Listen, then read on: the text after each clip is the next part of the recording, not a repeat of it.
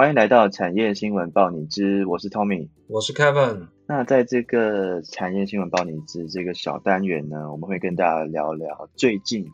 有一些什么热门或者有趣的新闻，好让大家讨论一下，跟我们跟我们观众一起了解一下这些新闻。那这一周呢，我们有看到三则蛮有趣的新闻的，那觉得也跟我们的听众或者是跟我们自己蛮有呃关联性。那第一则新闻是在讲到，呃，Google G Suite 这样的一个教育版，没有再有无限的空间，云端的无限的空间。那过去呢，因为教育版本的一个云端空间，原本是可以让呃我们的教育者啊，或者是学生跟老师们可以呃无限的去使用啊。那最近有一些新的政策是只只仅提供仅提供学校一百 TB 的一个呃。空间，然后再让学校去分，看什么老师可以有多少空间，那学生又可以有多少空间。那相对来说，跟以前比较起来，像我们学生啊，跟老师的可以云端使用的一个额度，就相相对降低很多。那不知道 Kevin，你对于你平常是会使用呃一个存在云云端空间的吗？哦，我个人哦，我个人是因为有装 NAS，也就是所谓的那个。呃，个人云端，对，那个人云端的话，它的功能是比较简陋、比较阳春一点，然后操作上当然是没有 Google Google Drive 那么方便，但其实呢，呃，它也有它的优势跟劣势了。那如果有听众假如对 NAS 系统有有想要了解，那可以去 Google 一下，它叫 NAS，嗯，就是 NAS 系统。那其实我我之前也用过 Apple 的产品，就是比如说 Google Cloud 啊，哎没有 iCloud。那 iCloud 的功能就是说，哎，我在比如说我在家里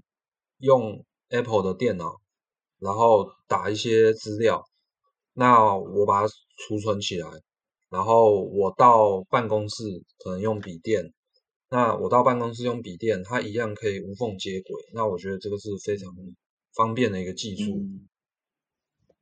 那那如如果以教学生的身份来看，呃，今天你的云端的额度被受限缩，那你觉得对你会有影响吗？还是你觉得没差？其实我个人也有其他的云端空间可以做使用。因为如果我是影像工作者，那其实或者是影像的相关的学系。比如说像我们的大传系啊，或者是什么系，那他们其实对他们来讲，这个一百 TB 的限制，可能对他们来讲是蛮伤的了。哦，了解。那那我我我觉我个人觉得啦，可能对于呃，因为学生可能短时间可能就离开学校了，那对于学使用学校的呃 email 的云端空间，可能呃不会持续那么久。那我个人是觉得，可能对于教职员来说，会影响比较大。过去可能他们的额度是没有呃被限制的，他们可以使用很大的空间。那现在这些老师啊，他们原本有很多论文啊或者是什么等等的储存在云端的，他们可能就必须要移到其他地方。可我觉得这这个可能对老师们影响会比较大一点。嗯，我我我我也我也是赞同，因为老师他会有过去学生累积的毕业作品或者是什么之类的。那这个长久下来，其实对学校来讲是蛮伤的。是，好，那我们第一则新闻就聊到这边差不多。那第二则也是我最近看到也是蛮有趣的，我觉得跟大家生活上也蛮蛮接近哦，就是星巴克这家公司。那星巴克这家公司发生什么事呢？他们在美国呃近期因为有一些呃运动啦，就是呃员工希望呃成立工会。然后呃，员工们呢也开始做一些投票啊，要成立工会。然后呃，比较有趣的是，呃，星巴克也可能对外没有直接的去表露说他们反对员工成立工会，那这对他们形象不太好嘛。那但是他们有一些动作哦，的确让人家感觉他们是在反工会这件事情。比如说呃，可能有人被之前啊，或者是比较大的一个新闻是我们今天要聊到的是。呃，有其中在纽约的一家呃一间呃一间星巴克的分行，他们也是属于呃完成投票呃成成立工会的，然后但是呢，星巴克就把这间店关闭了，那不免就会让社会大众觉得说，呃，你是在针对针对这些呃已经投票想要成立工会的这些呃分分店，所以不知道 Kevin 觉觉得如何？因为我觉得我们现在一直在聊在讲社会责任啊，想要呃维护呃员工的权益啦，社会观感，你觉得星巴克这样子的操作对他会有什么样子的影响？如果是你顾客来，你是以你自己顾客来看，或者是你投资者的角度来看，你赞同他们这样子做吗？如果是照着 ESG 来讲，那其实是不 OK 的。那如果我是公司内部的成员，可能会关心所谓的营收，还有就是员工的控制度。那如果我是公司的员工，呃，尤其是我快退休了，那我可能就会扮这个黑脸，去把把这个工会把它在摇篮中就抹杀掉，我觉得是 OK。当然了，那就企业形象来讲是会比较差了一点，但我觉得有好有坏。好处就是说，呃，我可以提升我的营收嘛，那对董事会比较会有交代。那我在扩点方面，我也会有手头上会有资金可以做扩点。对，因为其实不管任何行业都一样，商业的目的就是以盈利为第一目标。我也蛮认同的，像刚刚 Kev Kevin 有讲到那个呃 ESG 的部分，的确我们现在很多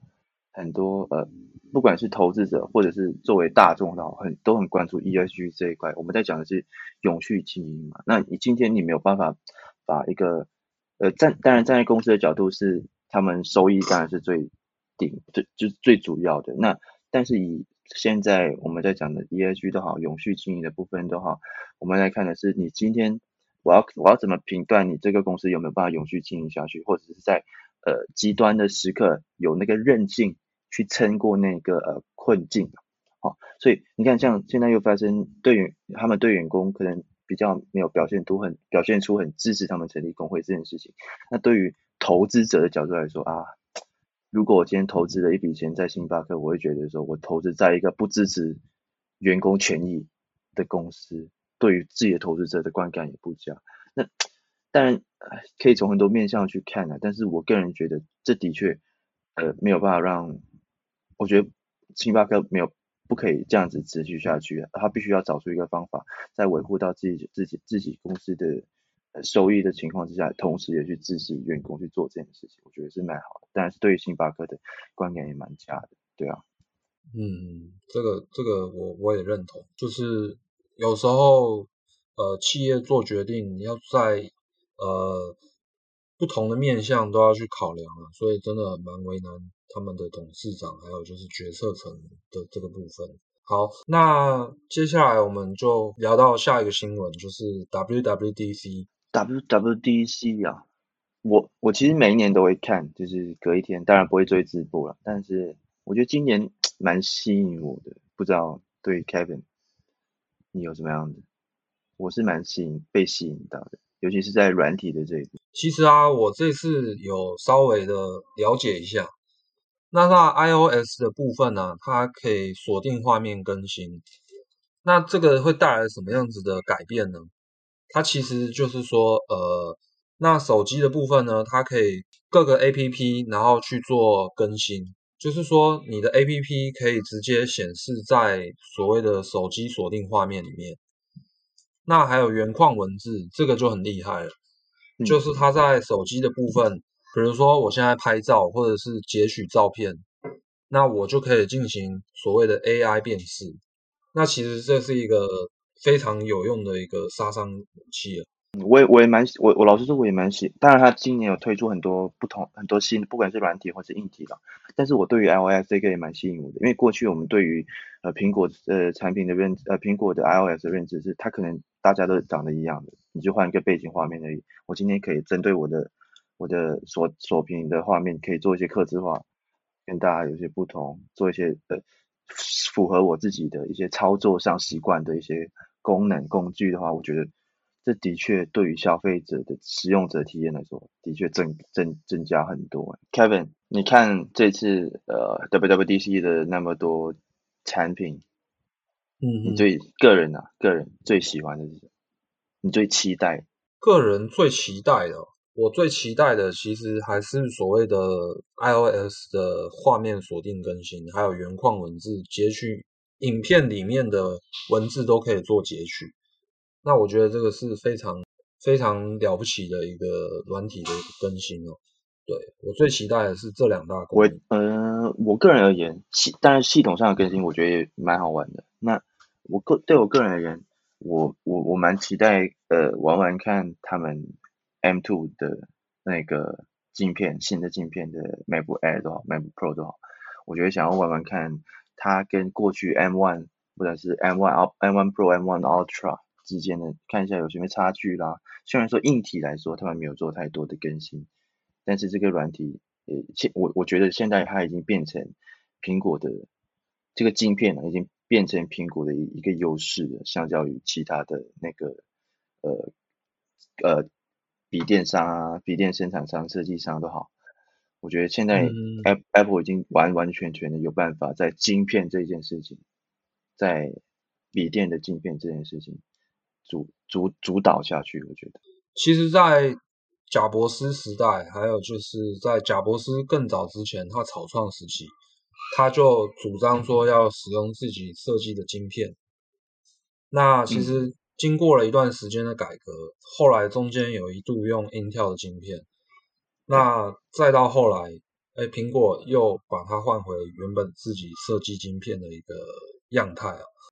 嗯。我蛮认同，我我我蛮期，我也蛮期待，我也蛮期待 Apple 的未来的呃会是怎么样子的，包含包含这一次不再是只有手机或者是笔电这一块，它推出的包含像咖啡这一块也有很大的升级，我我也蛮期待未来呃 Apple 在那个电动车或者是呃车子内的一些 infotainment 这样子的系统有办法呃去打呃去得到一些市场的一些 market share 这样子，我觉得蛮我蛮期待。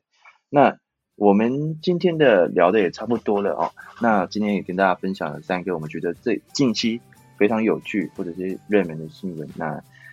不知道观众有什么样的想法？如果有任何呃想要跟我们讨论的，也欢迎在我们的呃 IG 啊，或者是在我们底下留言，告诉我们你们对于这三则新闻有什么样子的想法。